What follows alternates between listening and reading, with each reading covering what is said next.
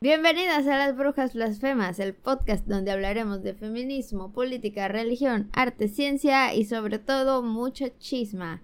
Yo soy la coneja blasfema y me acompaña mi amiga la bruja sapo. El tema de hoy es eh, un poco variado, vamos a hablar de chisma sobre lectura y bibliotecas pirata.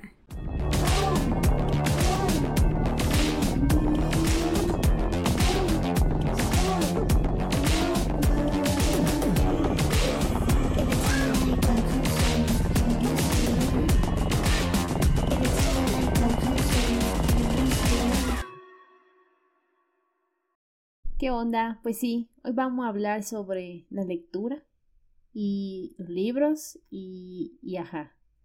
Creo que es un poco, un poquito relacionado a lo que hablábamos en el episodio de lo de Janet McCordy, de que pues hubo como que mucho revuelo por esto de la piratería, por su libro.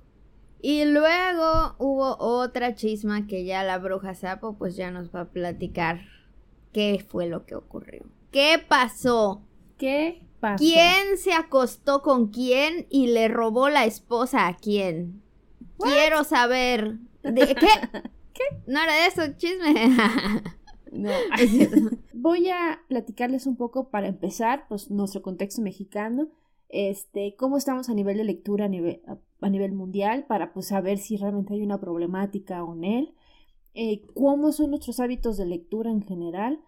Eh, vamos a dejar la, la, duda y la pregunta para nosotras analizar, discutir y comentar sobre si la lectura es un privilegio o un derecho. O sea, esa es la pregunta clave. El meollo. El meollo del asunto. Entonces se trata de buscar así como yo aquí como que quería traer un poema acerca de la lectura y eso, pero bueno, encontré. Y como ya mi fuente principal de libros no está disponible y al final les platico qué onda, pues menos encontré. Literalmente esto que les voy a leer lo estoy sacando de un docs.google.com diagonal documentos premium. No sé quién escribió, no dice nada, es una página en blanco con texto, no tiene bibliografía, no tiene citas, nada, es así súper random. Así que pues a, falta de libros, pues esto encontré. Y habla de la importancia de la lectura. Y pues bueno, dice que la lectura es una de las actividades más importantes y útiles que el ser humano realiza a lo largo de su vida. En primer lugar, la lectura, de un mismo modo que todas las restantes actividades intelectuales, es una actividad exclusiva de los seres humanos, únicos seres vivos que han podido desarrollar este sistema intelectual y racional eh, pues tan avanzado, ¿no? Esto quiere decir que la lectura es una de aquellas actividades que nos define por lo que somos frente al resto de los seres vivos, según. La lectura es una actividad que por lo general comienza a adquirirse muy lentamente desde temprana edad y se mantiene pues por toda la vida y, y así. Tú, Rosaura, coneja, blasfema, ¿por qué piensas que es importante la lectura? Desde mi parte escritora lectora es una manera de comunicarse única, ¿no? De que entre humanos es una forma en donde podemos comunicar, asentar cosas que se pueden quedar ahí por el resto de muchísimo tiempo. O sea, como que es es importante leer en sí, o sea, poderlo hacer en primera porque ya ahorita como está el mundo en general, pues era una persona analfabeta, pues te quita un chingo de posibilidades de tener acceso a tus demás derechos, ¿no? O sea, como que el hecho de contar con la capacidad de leer te da acceso a muchísimas, muchísimas otras cosas, ¿no? Incluso las personas que no pueden ver igual eh, encuentran la manera de leer, ¿no? Por, por lo mismo. Igual como que, pues, no sé, me parece como una forma de transmitir información muy única que, pues, sí ha, ha logrado provocar cosas muy importantes en la historia, ¿no? Como que te puedes, puedes como rastrear la importancia tal vez en esos momentos en la historia donde había una fracción de gente que era totalmente de que analfabeta y letrada o como sea que se llame. Y además está como esta otro grupo como muy selecto que aprendió y desarrolló como esta situación de, de escritura y lectura y pues de que el compartir esa información o no compartirla pues significa un poder, ¿no? A mí me gustaría leer, pues qué opinan ustedes, ¿no? Para por qué específicamente la lectura es importante, porque pues ajá, sí es para adquirir conocimientos, pero pues así lo puedes adquirir de otro modo, pero específicamente la lectura, ¿por qué? Y bueno, eso ya subjetivo. Ahí les leemos. Estuve buscando en varias fuentes qué tanto leemos los mexicanos en comparación con otros países. Y pues esto creo que ya nos lo esperamos todos. Somos uno de los países eh, pues que menos lee. Bueno, les voy a platicar ya específicamente en México, pues en general cómo está pues los índices de lectura y los hábitos de lectura en nuestro país. Dentro del INEGI, que es el Instituto Nacional de Estadística y Geografía, hay una cosa que se llama el MOLEC. Es un módulo sobre lectura que comenzó en 2015 y este módulo tiene el propósito de generar información estadística sobre el comportamiento del lector, de las personas que leemos.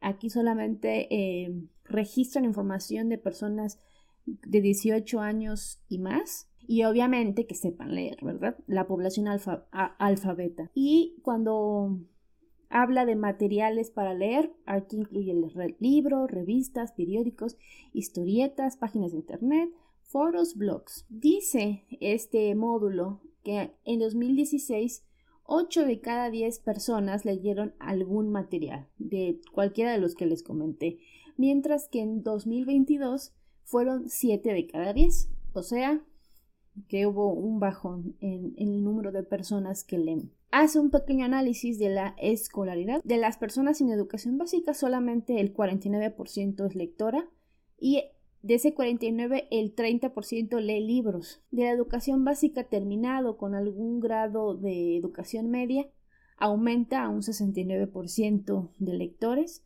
de los cuales pues solo el 34% lee libros.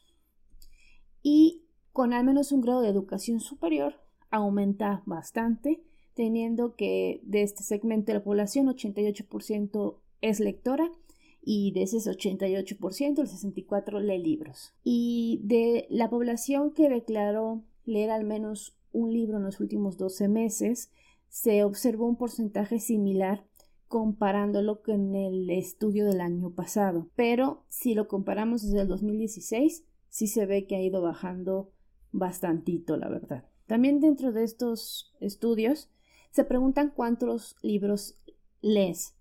En varias páginas de internet leía así como que ah, hemos llegado a un este récord histórico en México, basado en la información que se tiene, eh, de mayo, de que a pesar de que hay menos lectores, cada vez leemos más libros pero realmente los números, o sea, es como que sí encontré varias páginas de periódico y así, no, ah, pues qué chido, ¿no? Los mexicanos, hay menos mexicanos que leen, pero leemos más. Pero la verdad, eh, revisando los números, la disminución de número de lectores sí se ve como que está disminuyendo claramente y el aumento de libros eh, que uno lee en promedio solo fue del 3.8 al 3.9 también en este estudio hace una rápida revisión sobre leer en medios digitales versus leer en periódicos impresos, en periódicos y revistas impresos, y obviamente se ve que ha habido una disminución en pues, leer en medios impresos como revistas y periódicos y que ha aumentado el número de personas que prefieren leer en Internet, en medios digitales, en foros, blogs, PDFs, etc. Y en relación con el sexo, comparando, eh, comparando las lecturas de materiales considerados por este módulo, eh, las mujeres declararon leer el mayor porcentaje libros, revistas y páginas de internet, foros o blogs. Y luego hay un punto eh, interesante que es sobre la gratuidad o, o cuánto o cómo adquieres tus materiales para leer. Me refiero a si los compras o los lees de manera gratuita.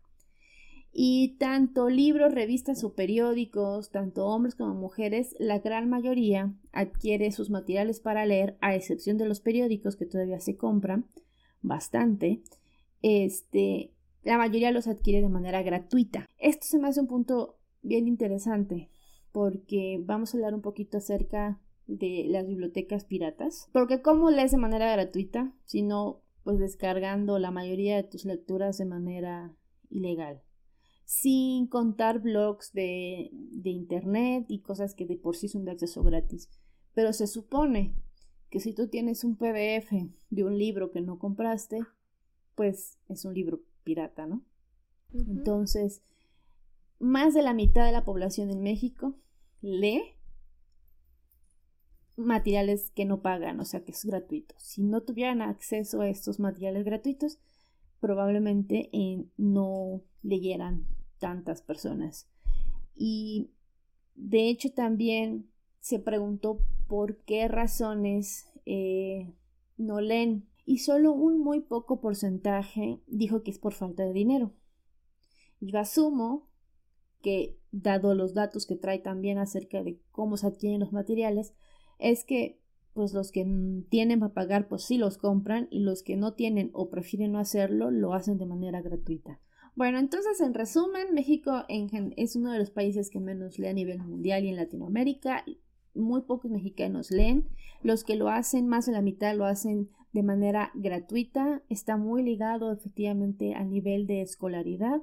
Y aunque creo que olvidé poner ese dato, eh, el, el MOLEC menciona que para que los niños empiecen a leer, eh, tanto tienen que tener condiciones, de, ciertas condiciones de estudios, o sea, estar escolarizados, como además estar como pues apoyados de alguna manera que, que les incentiven en la casa la lectura, ¿no?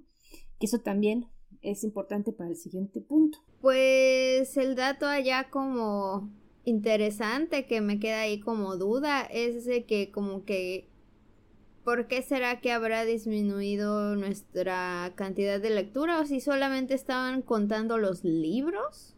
Porque si solo están contando los libros, pues es una cosa, pero si están contando toda la lectura, toda, toda, toda la que hacemos, yo sinceramente no sé a qué le consideran lectura o leer, porque pues al menos yo siento que me la paso leyendo muchísimo de mi vida y de mi tiempo, pero no necesariamente son libros, o sea, cosas que comparten gente de Facebook y así como al final no es como que porque sea un libro va a ser bueno, ¿no? O porque sea de internet va, va a ser malo. O sea, eso es lo que a mí me queda como esa duda de que yo pienso, la neta, que ahí hay algo raro, porque como que siento que cada vez es más accesible el poder leer porque cada vez como que el internet llega a más personas, pero al mismo tiempo pues no sé si ahora se está reemplazando el leer por otro tipo de formas de informarse, no sé, es un poco extraño, pero ajá, pues ahorita ya hay un montón de contenido audiovisual que no incluye que ese ejercicio de leer, entonces pues puede ser como cualquier cosa, ¿no? Ahorita como que hay un montón de espacios de donde nos comunicamos por medio de mensajes y de escribirnos todo el tiempo, ¿no? Entonces no sé, como que es muy extraño. Siento que ya los libros, o sea, como que siento que antes se interpretaba como que leer es como que los libros y los periódicos, revistas y así, cómics. Pero hoy en día que ya hay internet, pues es como que ya valió madre porque el internet tiene tantos espacios desde, no sé, los fandoms así que se ponen a leer entre sí. Literalmente las peleas o las discusiones que se arman en Facebook de que no, que las TERF no sé qué, y que luego, y los hilos de Twitter, güey, que no sé qué. Al final terminas de que, ¿qué es eso? Y te metes y lees sobre racismo y que no sé qué. O sea, la neta es como que al final, aunque sean peleas de Facebook o lo que quieras, pues termina siendo algo que estás leyendo, ya sabes. Entonces, como que por eso para mí ya es ahí una una cosa ya bien rara ahí como de una mezcla extraña, ya sabes, de que no sé como a qué se refiere tanto como con leer o con lectura y también como que no sé, o sea, como si se aspira como a una cierta calidad de lectura, o sea, como que me quedan esas dudas ahí, ¿no? Como Sí, claro. Hay, algunos datos que ya no traje para no traer todo el informe, por ejemplo, sobre la comprensión lectora y etcétera. Pero claramente aquí no está incluyendo leer hilos de Twitter ni leer a señoras peleándose en Facebook. O sea, esa es una, la acción de leer, pero aquí estamos hablando sobre leer, por ejemplo, un artículo o un blog de opinión, un, algo en el periódico. Y además creo que parte de la importancia de la lectura es mejorar, por ejemplo, y lo mencionan en varias partes, en, varias fuentes, ¿no? Es importante porque te ayuda a, a, la ortografía y así, y eso, ese tipo de beneficios, o sea, tanto la ortografía como la sintaxis, hablar mejor, tu vocabulario, este tipo de beneficios, la verdad es que raramente lo vas a adquirir si lo lees, si solo lees Twitter o Facebook. Ajá, entonces, en estos estudios no incluyen eso no incluyen solo libros, por eso lo comentaba al principio. Eh, hacen preguntas sí dirigidas a libros, pero los materiales de lectura que aquí se contemplan son libros digitales o, físicos, revistas digitales o físicas, periódicos igual digitales o físicas, historietas, páginas de internet, eh, foros, blogs. Entonces, sí ha habido una disminución de ese tipo de materiales. Eso es lo que en general están como que preguntando, ¿no? Si leíste algo, además de los hilos de Twitter y además de las peleas en Facebook, eso no. Ajá, vemos. Y bueno, investigando también me encontré con varios textos que hablaban de el derecho a leer de, no sé cómo se llama, se pronuncia, de Lea Shaver. Y primero plantea la pregunta, ¿no? El, la lectura es un derecho como tal, es un privilegio, es una pregunta algo complicada, pero vamos a responder primero la más fácil, que es sobre si la lectura es un derecho. Y lo traigo porque en varias ferias del libro eh, parece que traen su eslogan de eh, la lectura debería ser un derecho o algo así. Algo siempre relacionado con que el derecho a la lectura. Tomando un poco el resumen del artículo de Lea Schaber del derecho a leer, ella menciona que el, no es en sí un derecho como tal, sino que de alguna manera está implícita en la legislación internacional de los derechos humanos vigente. En concreto, menciona que se encuentra en la intersección entre derechos establecidos en dichas legislaciones en dicha legislación. Es, por tanto, según ella, un derecho interseccional lo cual es, es interesante, ¿no? Eh, y traje así como rápidamente algunos de estas eh, intersecciones pues que encontramos. Por ejemplo, o sea, algunos de estos derechos involucrados que ella menciona, que es primero el derecho a la educación, que incluye obviamente el derecho a acceder a materiales de lectura educativos y otro tipo de textos que desarrollen la personalidad humana.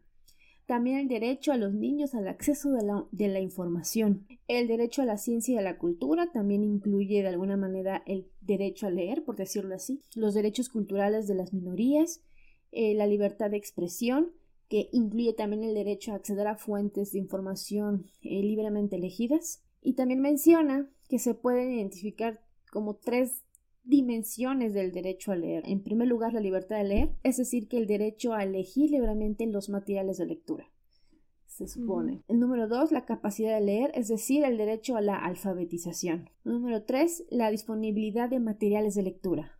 Esta dimensión, a su vez, menciona que se puede analizar en tres subdimensiones. La primera es la adecuación y la pregunta es, ¿es suficiente la disponibilidad de materiales de lectura? La segunda es la accesibilidad. La pregunta que plantea es, ¿tienen todas las personas y grupos igual acceso a lo que está disponible, en particular las personas de bajos ingresos, los hablantes de idiomas minoritarios, las personas con discapacidades y niños? Y eh, la tercera subdimensión es la accesibilidad. Y plantea la pregunta, ¿Existe una diversidad suficiente de materiales disponibles? la diversidad de títulos es necesaria para que las personas puedan leer aquellos títulos que son de su interés. Referente al derecho a la lectura o este derecho interseccional que menciona Lea Schaber, pues están estas eh, situaciones, ¿no? Tenemos ciertos derechos que implica hasta cierto punto la necesidad de leer, o sea, hasta cierto punto como que tengo derecho a, la lectura, pues para ejercer mis derechos humanos, ¿no? Estos puntos que menciona acerca de la disponibilidad de los materiales de lectura se me hacen bien interesantes y tenerlos como presente. Creo que al final la respuesta a estas tres es un rotundo no. O sea, no tenemos suficiente acceso a la lectura, no todos tenemos la misma capacidad eh, u oportunidades de acceder a estas lecturas y definitivamente no están eh, no hay suficientes materiales disponibles para todos. Entonces, entonces. Entonces. Y también quiero traer esta pregunta que investigando me quedé así como de ¿qué? ¿Qué pasa en los contextos de pobreza? Porque regresando al anterior es, ¿es la lectura un privilegio? Según algunos blogs que leí, muchos opinan que sí. Entonces es un privilegio. ¿Cómo lo hacemos para hacer válido nuestro derecho interseccional a la lectura? Y yo me quise poner a investigar realmente acerca de estudios que hablen de la lectura en contextos de pobreza y pues no encontré muchos que digamos la verdad. Encontré uno en particular y leyendo me llamó la atención eh, que menciona esto y, y cito así como medio fuera de contexto, pero creo que se entiende. Los investigadores de la tradición sociocultural han sugerido que las dificultades que los niños más pobres experimentan resultan del desajuste entre los patrones del uso del lenguaje y los modos de aprendizaje de los niños y sus comunidades y aquellos que la escuela espera y demanda. Las investigaciones sobre las dificultades lectores realizadas en el marco de la psicología cognitiva tradicionalmente excluyeron a los niños provenientes de esos sectores socioeconómicos bajos. O sea, sistemáticamente se ha excluido en esos estudios de la lectura que se hacen sobre todo en niños, porque lo que sí se sabe es que si el hábito de la lectura empieza en la infancia, es mucho más probable que de adulto seas un lector. Estaban excluyendo sistemáticamente a los niños escasos recursos porque se da por hecho de que como no tienen los mismos recursos, van a lanzar resultados como fuera de rango porque no van a poder leer bien o igual que un niño que tiene más recursos. Entonces, hasta cierto punto tiene como sentido, pero eso hace que no tengamos los datos de qué pasa en contextos de pobreza. O sea, así como que, y, y luego, sí. está cañón. Yo es algo que leí y dije, ah, con razón encuentro mucha información que digamos. O sea, una cosa es como lo que te decía hace rato de suponer que tal vez pues por tal y tal y tal motivo alguien de más recursos o que tengan más acceso a la educación superior pues podía tener más chance de leer, pero ya de eso a que ni siquiera se investigue como pues está medio ¿por qué? Sí. Igual Puedo equivocarme, ¿no? Porque esto lo obtuve de un artículo en particular que encontré que se llama Dificultades de la lectura en contextos de pobreza y pregunta un caso del efecto Mateo. Y si no me equivoco, el efecto Mateo lo que dice, eh, a menos en el ámbito de la educación, es que la suma de las desigualdades aumenta las desigualdades, en resumen. O sea, o sea, que si el niño está en un contexto de pobreza, esas desigualdades contra niños con mayores oportunidades o con un contexto más cómodo, eh, pues se, van a, se va, a ir aumentando. Este artículo hizo un estudio y nada más les traigo algunas de los resultados. Los resultados de sus investigaciones coinciden con algunos estudios que identificaron el efecto Mateo en los niños pues con mayor y pues pobres, ¿no? Niños más pobres. Y sobre todo creo que esto lo encontraron en niños de primer ingreso, que sí se notaba mucho este, aparentemente este efecto. Pero también ellas vieron que si se da el apoyo a estos niños, pues ese efecto Mateo desaparece. estas chicas dicen que su estudio sugiere que la vulnerabilidad inicial eh, solamente se convertiría en una dificultad si no se proporciona a los niños las, las, oportunidades educativas adecuadas. Entonces, eso es un dato también como interesante. Al parecer no es como un hecho contundente de que si un niño está en un contexto de pobreza, no va a ser un lector. Realmente esto es lo más que puedo encontrar acerca de la lectura en contextos de pobreza. No hay mucha información realmente, sobre todo de acceso gratuito. Y es pues también a lo que vamos ahora, ¿no? ¿Cómo ves hasta ahorita? Pues esa, esa última conclusión como que no me termina de convencer, la verdad. o sea, pero aún así, este, pues sí me parece como muy interesante como que se relaciona la parte esta como de la pobreza con directamente con casi no leer. No sé si a eso se refería como lo del efecto Mateo y todo ah, esto. Ah, sí, sí, sí. Eh, el, punto es que se supone que era la, propuesta inicial, ¿no? Que si estabas en un contexto de, de pobreza, no ibas a ser un... Tienes muchas menos posibilidades de ser un lector y como que no había mucho que hacerle, tanto así que excluían a los niños de los estudios. Este, pero este estudio que, que sí incluyó a los niños en contextos de pobreza, encontró que aunque al principio ese efecto Mateo se ve muy claro, también lo que menciona es que los niños que no están en estos contextos de pobreza no tienen obviamente tantas dificultades pues, para convertirse en lectores, que los niños en estos contextos lo que requieren es un poco más de apoyo. Es todo. O sea, no, no es una sentencia de muerte, pues. Ya, no, es una sentencia. Por lado, eres pobre, no vas a leer. O sea, eso, eso sí no. Sí, sí, justo como que o sea, está como que medio truculento, ¿no? Porque justo es eso, ¿no? Cómo se relaciona la pobreza con el no acceso a leer. Es como que por un lado, pues está esta parte como de tal vez es una condena, ¿no? O sea, como que ya por ser pobre, em, definitivamente estás como condenado a no, al no tener acceso a la lectura, lo cual imposibilita que pueda salir de alguna manera de ese como ciclo donde no tienes como algunos eh, digamos recursos que se obtienen a través de la lectura para que tú puedas como que tener herramientas para también como salir de ese estado de pobreza. Pero justo también como que me pregunto por esta otra postura de que con apoyo se puede y pues sí me, pregunto como que a qué apoyo se referirán, o sea, si, si se refieren específicamente como a, por ejemplo, una educación gratuita, a lo mejor a becas, no lo sé, porque como que pues el, el neoliberalismo está como que luego con estos discursos de que no, este, pues con apoyo de becas, este, pues sí, la gente va a poder salir adelante, ¿no? O sea, como que no entiendo muy bien como que si sí será de esos como de esos, como discursos truculentos como de de apoyo de, de este tipo de discurso neoliberal o, o si más bien es como de este otro tipo de apoyo más como de garantizar los derechos, ya sabes, no sé. Eso muy bien a, qué se refiere con esa conclusión. Aquí tampoco está diciendo que si lees no vas a ser pobre y te vas a superar. O sea, aquí no está diciendo eso. Aquí nada más está diciendo.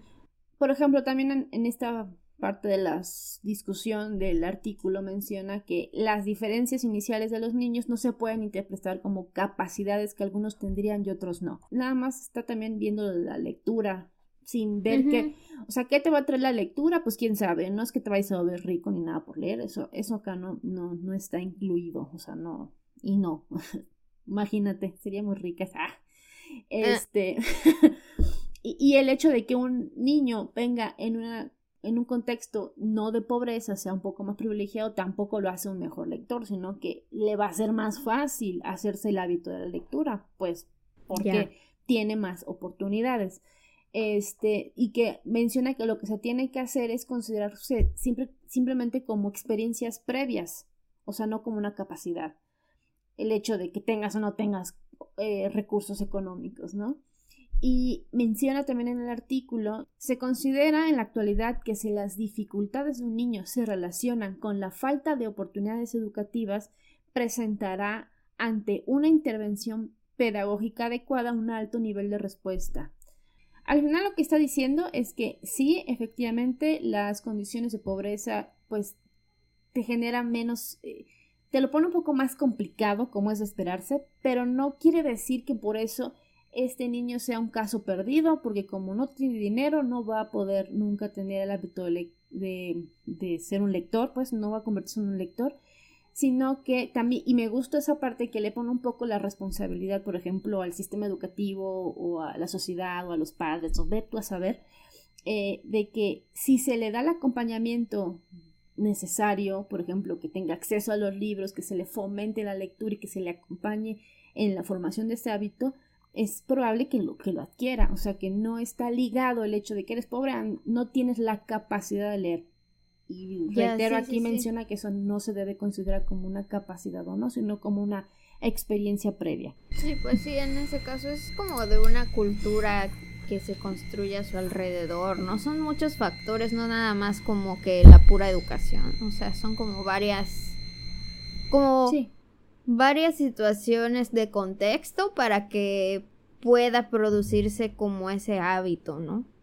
Y bueno, al final eh, rápidamente ya les platico el chisme con todo este contexto em, de, por ejemplo, con, todo este contexto de cómo están los índices de lectura en México, qué tanto es qué tantos mexicanos acceden a la lectura por medios gratuitos, todas estas libertades para el acceso a la lectura que supuestamente deberíamos tener em, y, demás. Y por ejemplo también la importancia de que estas mm, infancias en contextos de pobreza tengan acceso a estas lecturas es súper importante.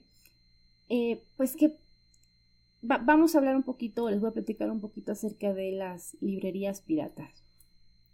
Me voy a enfocar en librerías virtuales y porque encontré información en internet sobre la piratería de los libros en México, redactadas como si estuvieran hablando de narcotráfico y es así como de... ¿Qué? Algo, fuerte, o sea, la mandas así como que no es terrible, lo peor que le pasa al país es la piratería de libros. Y así no, güey, que, o sea, cálmate un chingo a la verga, ¿no? sí. en, este caso sí hablan de los libros impresos que venden afuera del metro, ¿no? A esos libros, a, esos libros piratas. Pero hoy voy a platicarles un poco de pues, las bibliotecas virtuales piratas, específicamente de una que se llama o se llamaba eh, Z Library o como se abrevia y pues no sé qué, yo ahorita les digo, ¿no? El abreviado es Z-Lib, así le voy a decir ahorita. Les platico así como que la chisma. ¿Qué es Z-Lib?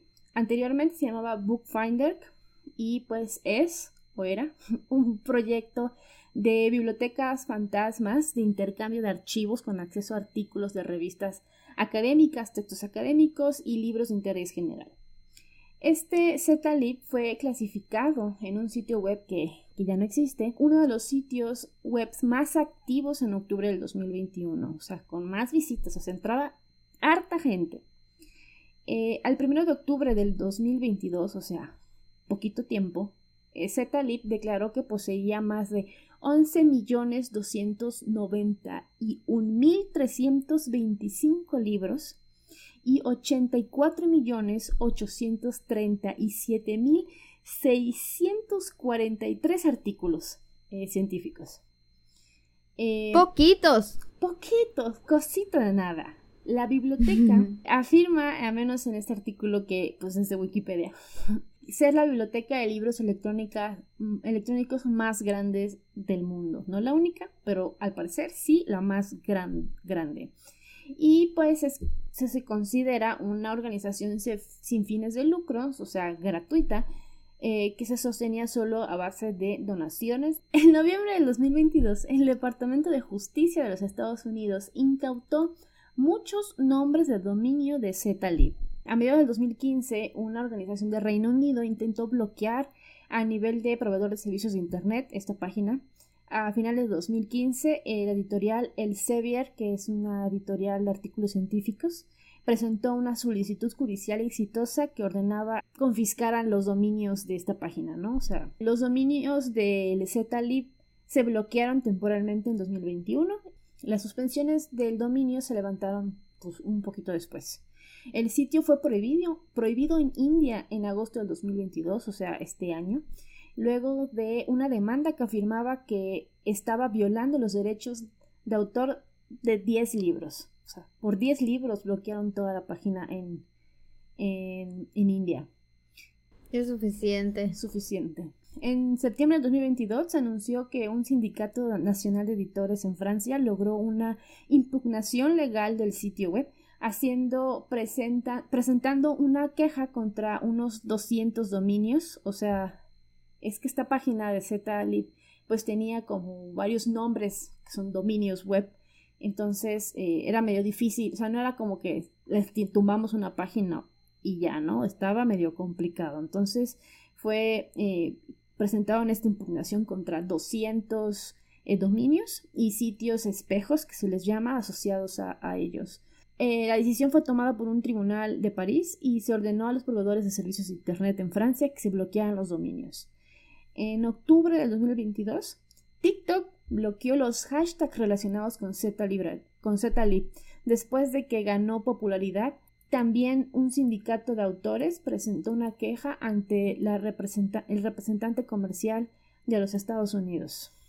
Y finalmente, el 13 de noviembre del 2022, el Departamento de Justicia de los Estados Unidos incautó muchos de los nombres de dominio relacionados con ZLib en respuesta a una orden judicial. Y a partir del 4 de ese año, el personal de ZLib solo ha notado un problema de alojamiento. El servidor menciona que el servidor oculto eh, en la red Tor, que es en la Deep Web, eh, aún está accesible. Al parecer, si quieres entrar a esta página, tiene que ser por eh, este sitio, este navegador Tor, que es en la Deep Web. No muy recomendable, la verdad, pero pues ya no es de así como fácil acceso. Y a riesgo de, meter una falacia de falsa equivalencia, pero no es mía, mi diferencia no es mía, yo no lo dije. este, nuestro compa, el Magic, sacó un video, no sé si lo viste, que mencionaba como el sitio tan conocido de, de No Por, uno de ellos, que está relacionado con videos incluso en donde se ven relacionados menores de edad, y personas que claramente no dieron su consentimiento para aparecer ahí, pues ahí sigue. Eh, puedes hasta poner los links en el Face. Yo hice una prueba hace rato y sí lo pude poner. Este, y pues ahí está, mm, impune, generando mucho dinero y ZLI, pues, pues no. Eh, de hecho, hace, justamente con lo del libro de, de Me alegra que mi mamá muriera, pues yo sabía que ahí andaba colgado el libro ya con una muy mala traducción en español, pero pues allá estaba. Y una amiga que lo quería leer le dije, no, pues checa en Zetalip. Se lo puse en Facebook en, un comentario y Facebook no me dejó hacer la publicación, que hace unos dos meses. O sea, no me mm. dejó, así como que les voy a poner eh, los screenshots que tengo por acá, de lo que me, o sea, literal, puedes poner, eh, es que sé que no te deja ni recomendar en un comentario. Sé que no es tan comparable, o sea, es, esa falsa equivalencia, pero, pero ajá. Tristemente, en, en, redes sociales, por ejemplo, específicamente Facebook, hay hasta grupos eh, donde comparten enlaces de no por infantil. Y ahí están, ahí están, eh, los puedes encontrar hasta relativamente fácil. ¿Y tú quieres recomendar una página de libros ilegales? Eso sí, pero lo otro también es, y no, o sea, no puedes poner el link, no podías poner el link. Y le dije, bueno, no hay pedo, se lo voy a mandar en un mensaje privado de Messenger. Tampoco, o sea, ni porque es privado se lo podía mandar. Y yo así de neta. Y ya se lo mandé por WhatsApp. Por WhatsApp sí se lo pude mandar. Pero, o sea, e, el, nivel, ¿no? O sea, ni siquiera por privado le puedes mandar el, el link. Le mandaba así como en o trataba de mandar Sí, ¿no? Los esfuerzos tan grandes por no hacerlo accesible cuando hay otras cosas que están asquerosamente horribles y esas sí les permiten el, así como libre acceso del tránsito de esa información, ¿no? Sí, y, igual o más ilegal. Pero eso sí puede, no mames, con daños muchísimo más de la verga, ¿no? Con claro, respecto a la humanidad. De esos enlaces que tienes que reponerte de acuerdo con todas tus compas de generación para reportar masivamente y que los tumben, para que los tumben y a veces el que termina bloqueado eres tú, pero ni siquiera podías poner zlib eh, sin el punto com, sin el enlace para que te bloquearan el mensaje. Esos esfuerzos tan cabrones que hacían pues para que no pudieras compartir estos, esta ilegalidad tan grande. Este, pero lo otro pues ajá, todo, todo ok, o sea, fine. Y bueno, ah, ya no pasa nada, ya puedes poner eh, los nombres porque pues ya tiraron, tiraron la página y pues pues ya no hay, ya no hay Zetalib. Pues ya no hay. No, hay otras páginas que no las puedo decir aquí porque nos van a tumbar el video en insufacto. Me casi me bloquean en Instagram una vez por recomendar Zetalib, pues me acuerdo bien. Este digo en un, en un video, sí, bloqueada iba a quedar para toda la vida. ¿Te imaginas que nos bloquean este video por decir Zetalib?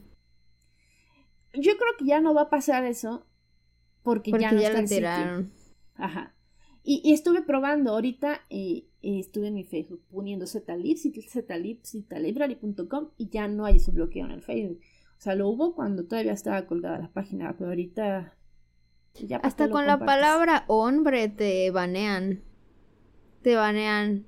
Facebook está de la verga, pero bueno. o sea, lo digo tal vez igual como eh, es un poco Igual no es tan equivalente, obviamente, pero, pues a lo que voy es que, ajá, como que sí tiene unas reglas bastante patriarcales, verdaderamente. Mucho. Y capitalistas. La verdad traje mucho contexto solamente para traer esto y que fuera como más choqueante como lo fue para mí. Espero transmitir mi, mi, mi grado de indignación este, más allá de que tiren estas páginas, el hecho de que el, esfuerzo tan coordinado de hacerlo cuando hay otras cosas que, ¿qué pedo? O sea, que te quedas como de, ¿qué está pasando?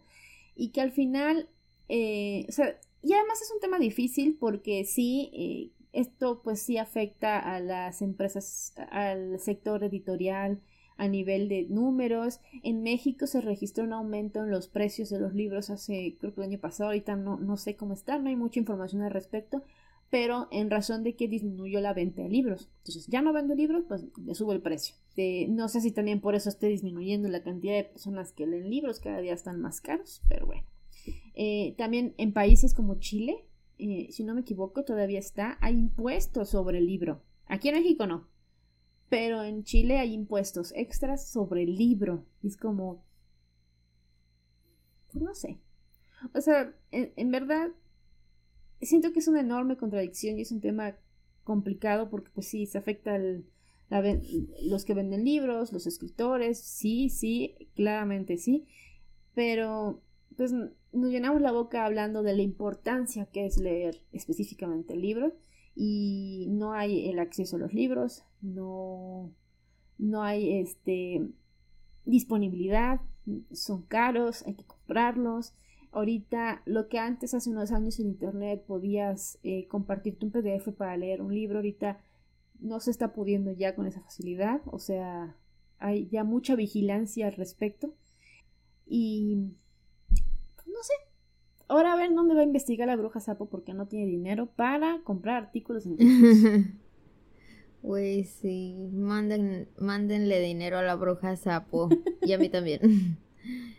Es que sí, justamente pues estaría padrísimo, ¿no? O sea, nosotras podríamos, si tuviéramos como financiamiento, pues estar comprando libros para así leerlos y resumirles y traerles aquí toda la onda. Pero pues no sé, amiga, no somos tan white chickens para que podamos hacer eso. O sea, realmente son las, las piratas blasfemas más que nada, ya sabes. O sea, realmente tratamos de conseguir la información de los medios gratuitos a los que podemos acceder o si ya pues logramos ahí conseguir libros de por sí que ya teníamos, pues los traemos igual, este, información de allá y todo. Pero pues, ajá, ¿no? O sea, no es así tan, tan fácil, ¿no? Y como dices de que, güey, si empieza a disminuir la, la, venta de libros, pues entonces empieza a aumentar el, el precio y es como que, güey, está complicado. Yo siento que, pues, la misma necesidad de la gente de leer y de informarse va a seguir haciendo que sigan saliendo más Z librería en la vida. más espacios así, o sea, veo como hay tipo activistas por, por el acceso a la información. Este, pues cada vez más eh, se va como que abriendo ciertos caminos por ahí con relación a los derechos, ¿no? Entonces, pues, mm, puede ser que por ahí en el futuro, pues, se pueda encontrar como algún tipo de solución, ¿no? Porque, pues, imagínate de lo que decía eh, al inicio el tema, de que, bueno, no al inicio, pero pues en esta parte del efecto Mateo, ¿no? De que pues a eso vamos ahorita, ¿no? Bueno, ¿cuál, es el, ¿cuál sería el apoyo, ¿no? O sea, ¿cuál sería el apoyo que se le daría, por ejemplo, a esos niños? Se les darían los libros, pero los libros que, o sea, ellos van a poder decidir qué leer o se les va a dar lo... Porque decíamos que había una libertad de escoger qué leer, ¿no?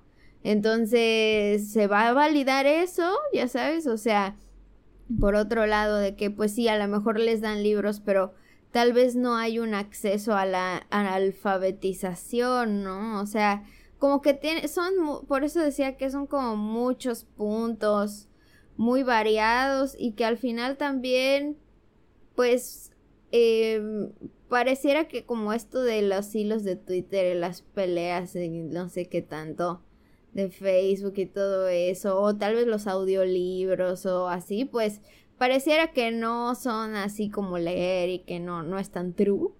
Pero, pues realmente yo, eh, en lo personal, o sea, siempre me he sentido como, como, un poco como de, ah, ¿tú qué? Tú escribes en Facebook.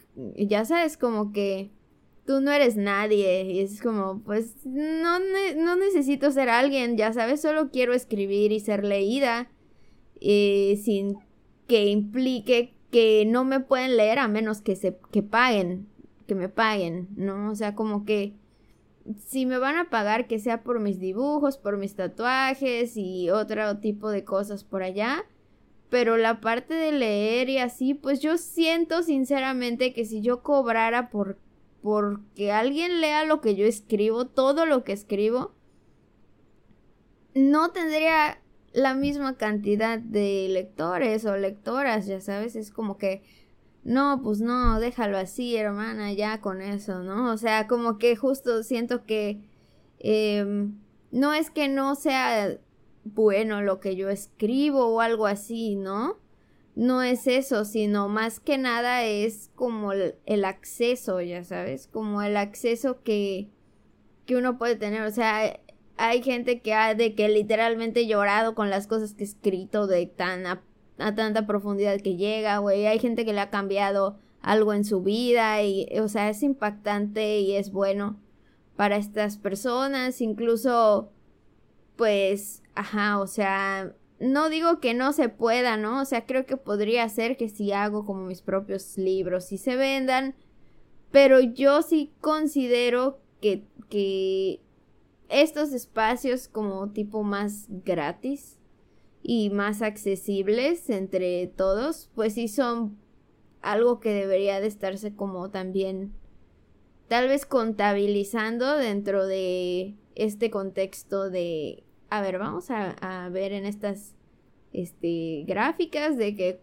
cuánto han leído las personas no porque justo este creo que nos pasa que desde que despertamos agarramos el teléfono y luego, luego a leer, güey. O sea, es lo primero que se hace ya hoy en día. Y es de que, no sé, te pones a leer que Twitter, que si no sé qué diputado, que si no sé qué comediante dijo no sé qué, que si ahorita ya resulta que no, o sea, que las noticias, o sea, como que al final estamos leyendo, tal vez no es en un periódico, en una revista, en un libro, pero de todas maneras, o sea, siento que no se puede como demeritar o desprestigiar como estos espacios donde leemos como pues entre comillas gratis en cuanto a que, o sea, no es que sea totalmente gratis, pero mínimo, o sea, bueno, a lo que me refiero es que no le llega como un dinero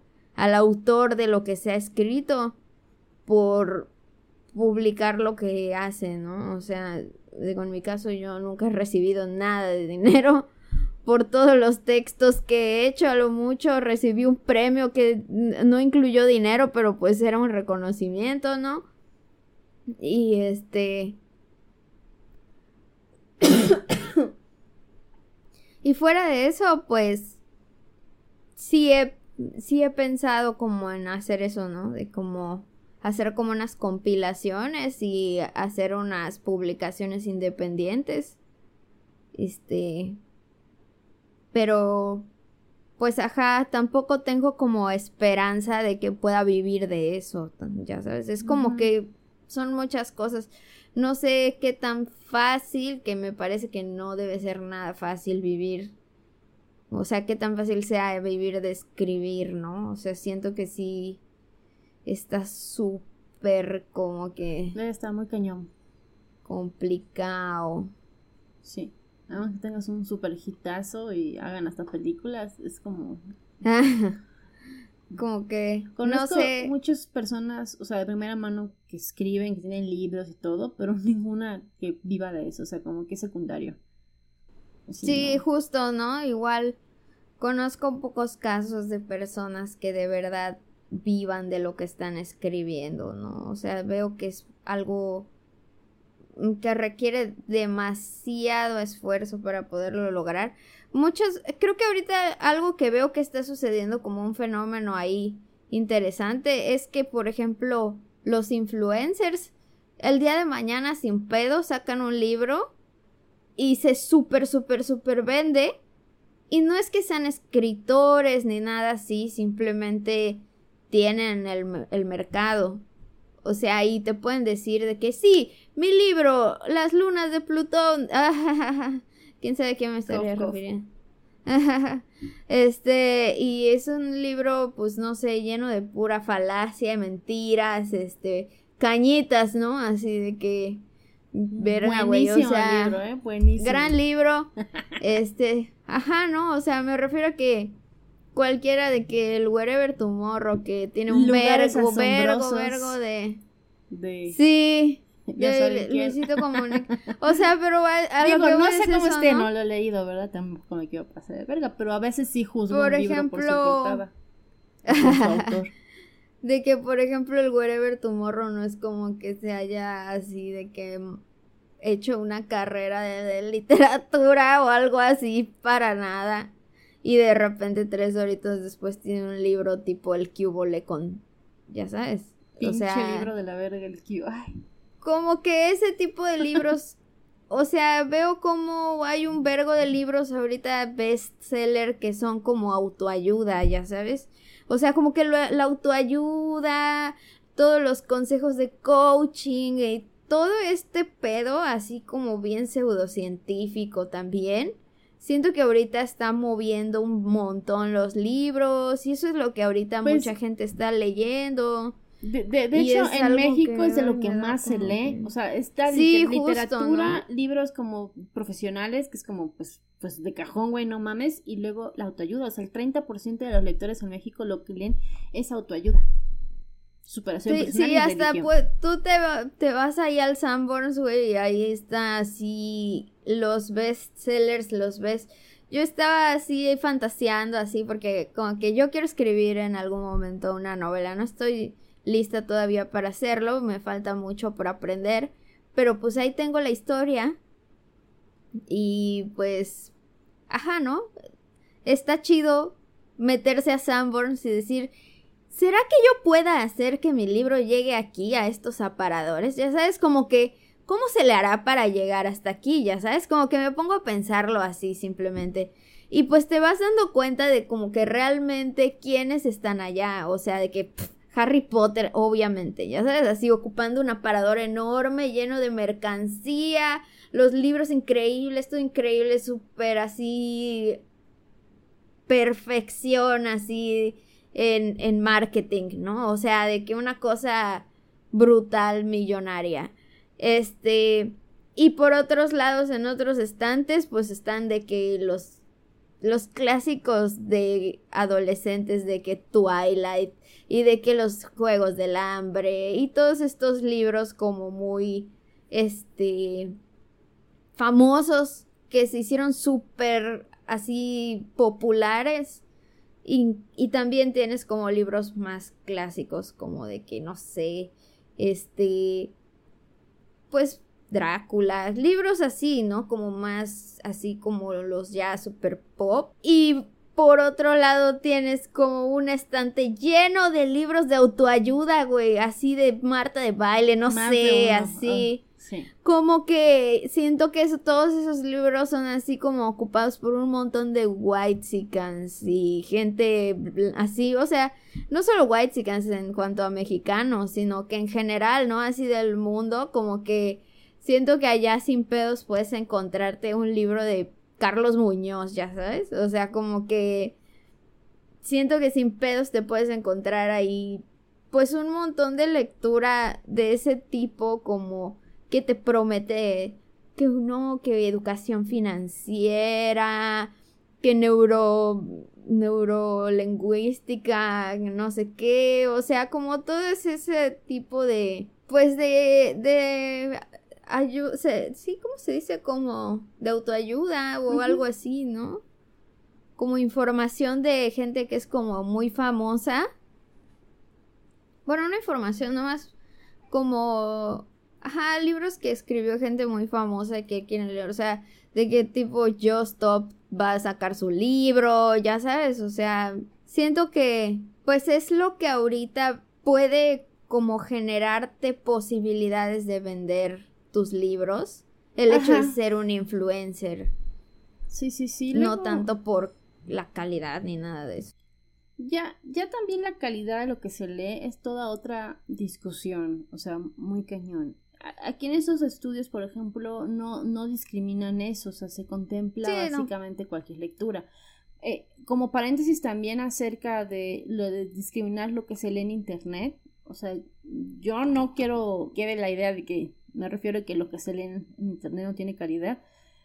Cuando yo me digo que lo que no sé si se pueda considerar un ejercicio de lectura, así como una sesión de lectura que realmente te aporte algo más que te darte el chisme, que en general tampoco está mal. Este, o sea, sí hay textos que se publican a través de redes sociales que son muy buenos, pero a lo que yo me refiero son, no sé, esas conversaciones que están escritas con las patas, que realmente dicen puras pendejadas comentarios, no sé, de, de un de, de un espantaviejas así, o sea, ese tipo de lecturas, pues no sé si cuentan, o sea, yo no lo, yo no lo contaría realmente como un ejercicio de lectura como tal. Ya una reflexión de alguien que subió de, alguna eh, polémica o de algo, pues sí, o sea, no sé, yo me he encontrado con textos bien interesantes en, en el Facebook, ¿no? Pero, pues, mm, digno de estar, por ejemplo, en un blog de internet. También me he encontrado blogs de internet que dicen pura pendejada, o sea, es cierto. Y he leído revistas que dicen puras mamadas, o sea, también, ¿no? Y, sí. y, por ejemplo, yo estaba tratando de buscar alguna, bueno, en mi búsqueda de alguna reflexión acerca de la lectura, lo que sí me salieron fueron un montón de frases. Y una de ellas es, pues, de Séneca, ¿no? Que decía, que no es preciso tener muchos libros, sino tenerlos buenos. Ya lo que definas por bueno cada quien, pues es como medio... dependerá de, del gusto. Pero pues también poner la lectura o los libros en un pedestal, eh, por ejemplo, si he escuchado de gente que no, no, los libros, no importa el que sea, hay que pues cuidarlo y amarlo y respetarlo porque pues es un libro. Y la realidad es que hay muchos libros con contenido basura que, que, como ya mencionaste, que difunden incluso pseudociencias horribles y que causan más daño, este, como la Biblia. este, de, causan más daño que el bien que hacen, ¿no? Y hay un montón, o sea, de hecho muchos de esos bestsellers, la mayoría, pues tienen pura mamada escrita, ¿no?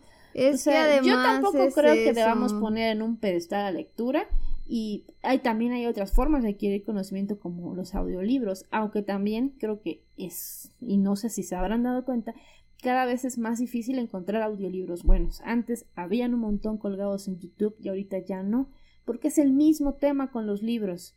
De hecho, yo supe de una chica, no supe, es que le estaba yo escuchando el audiolibro. Ella no hizo un audiolibro, que el audiolibro es leer un libro, grabarlo y que otras personas lo escuchen.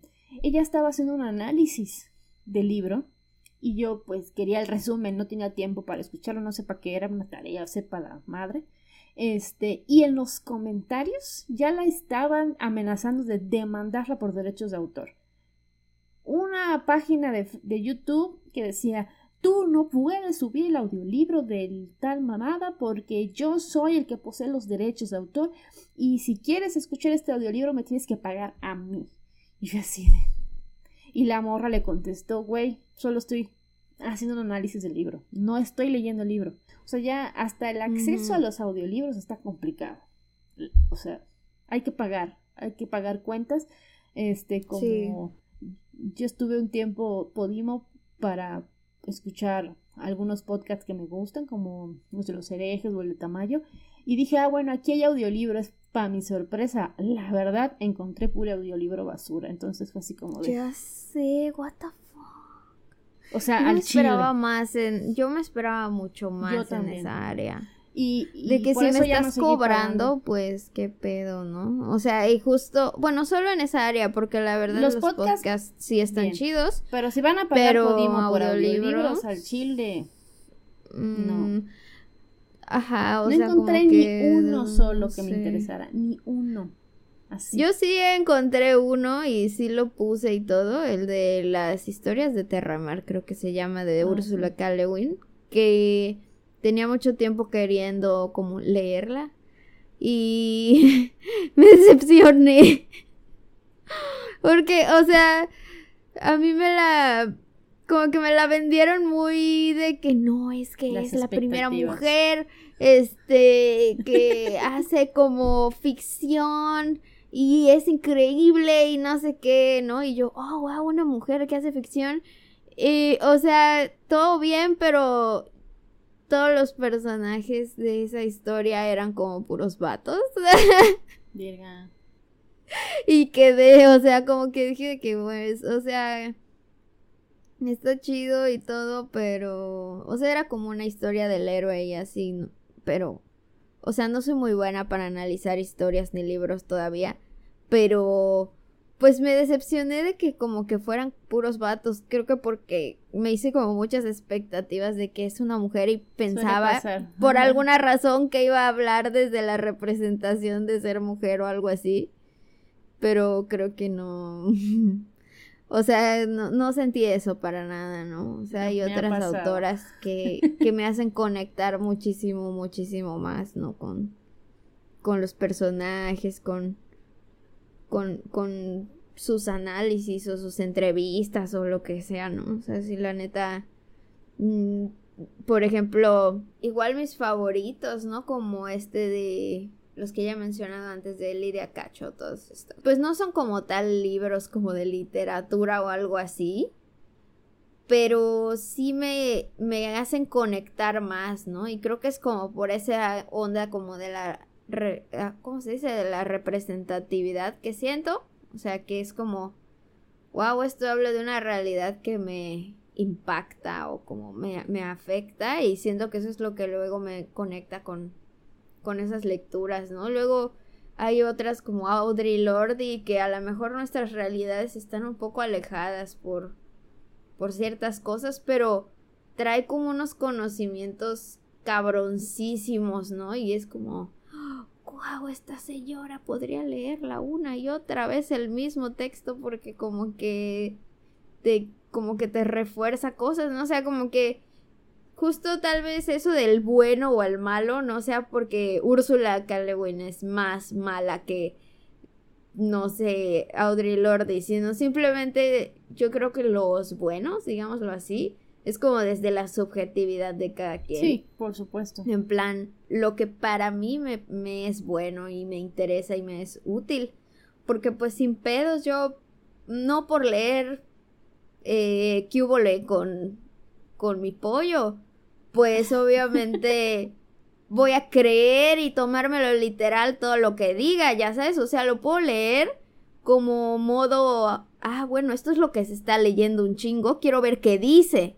No, o sea, como es que... eso debería ser, o sea, mm, sí, este es el problema también de poner en un pedestal específicamente los libros, porque de alguna manera es un libro, entonces lo que dice ahí, pues es, es la, la mera neta. Es ley, ¿no? Es la mera neta, ajá y, no es así. Entonces, eh, por eso no es bueno ponerlo en poner los libros en un pedestal ni en general la lectura, eh, porque nos podemos encontrar con pendejadas, ¿no? Como un buen ejemplo y sin lugar a dudas que es un mal libro, este, doy fe y legalidad de que Cañitas es un muy mal libro, este, pero si lo lees creyendo que es, es pues como es un libro, está chido. Pues mira, pues entonces, eso sí es basura. Por eso tenemos que hacer también el ejercicio eh, de una lectura crítica y, no creernos todo, aunque sea incluso libros de ciencia. Hay libros de religión sobre ciencia que dicen que abortar es matar a un bebé, que son según de medicina, o sea, hay que tener un pensamiento crítico también en eso. Entonces, para nada hay que poner los libros en un pedestal, o sea, sí, definitivamente.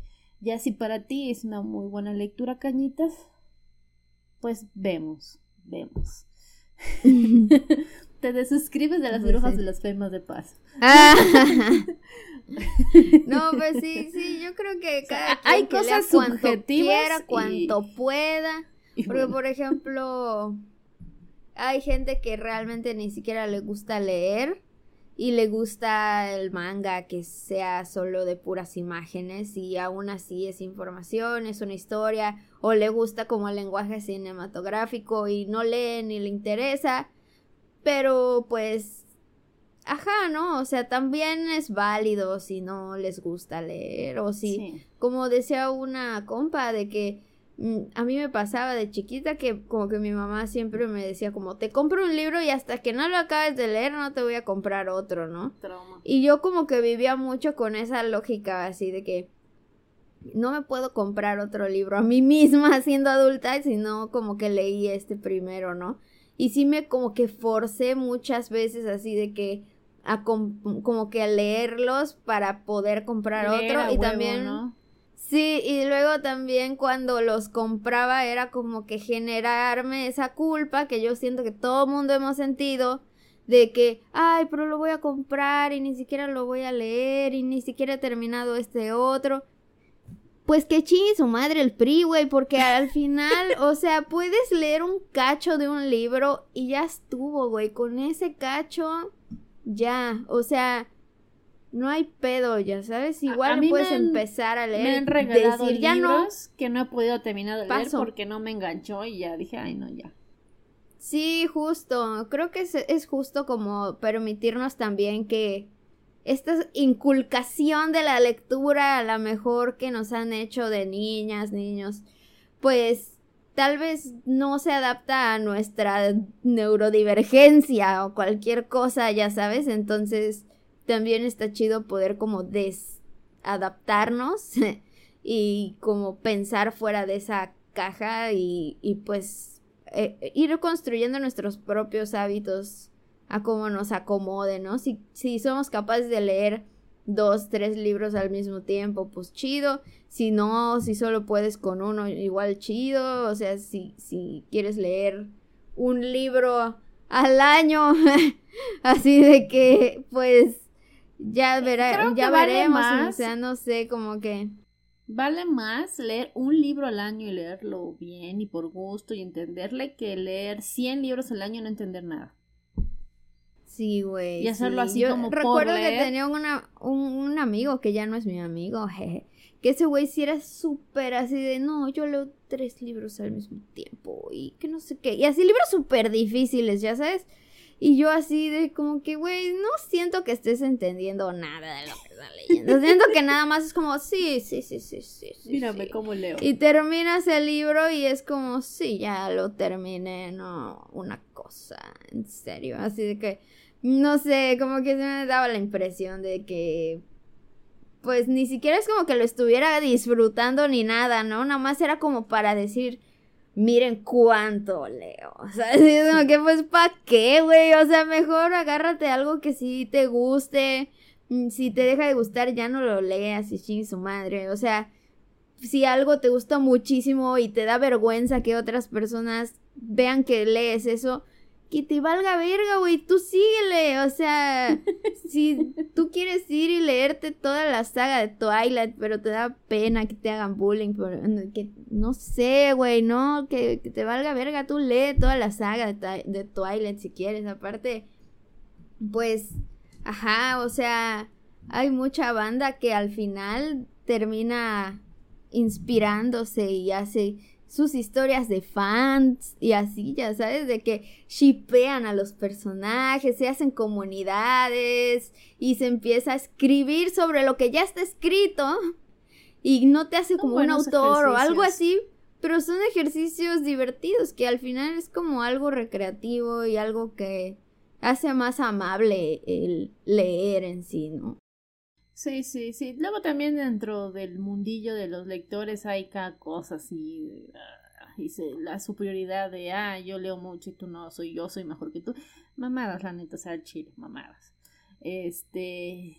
Pero bueno, ajá. me también eh, nos, me gustaría que nos comenten qué piensan específicamente acerca de las bibliotecas piratas. Eh, ¿Ustedes qué piensan? Yo literalmente toda la facultad secundaria, adultez eh, tardía y así, mm, la mayoría de los libros que he leído han sido free, ah, gratis. Para mí mi conclusión de ese tema es que la piratería es, no es un- una causa de algo, sino que es la consecuencia de la falta del acceso. Eso es lo que yo creo. ¿Sí? Creencia infundamentada. Ay, sí, no. Ah, pero es que creo que... no es cierto, pero sí, si o sea, sí estamos es como viendo que que, que- lo que yo concluyo de todo lo que me, me, me parece has una dicho hasta excelente ahorita. conclusión. No lo había pensado así y me gusta. O sea, si estamos viendo que ajá, los derechos, el, el acceso a la información, es lo que tú quieres, pero no hay el acceso, los libros están Pues muy sí, caros o sea, y así, es casi pues como que- ¿cuánto nos encantaría pagarles todo el dinero que se sí. merecen a todos los autores? Obviamente, ya sabes. Pero Pues pues, sí. ¿qué hacemos, güey? O sea, está raro, ¿no? Como que no, mm, te de- quedas ahí de que, o mi ética me dice de que no, no, no, no puedes leer porque no estás pagando por eso, no te alcanza. Sorry, mi ciela, no puedes acceder si no tienes dinero. Como que, y la otra parte más, rebelde de que, güey, me vale verga el dinero.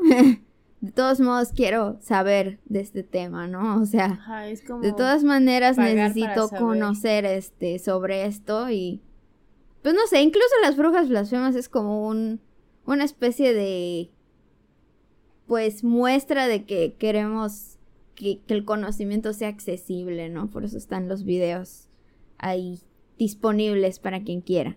Si no, mira, mañana les cobramos, ¿eh? No hay pedo.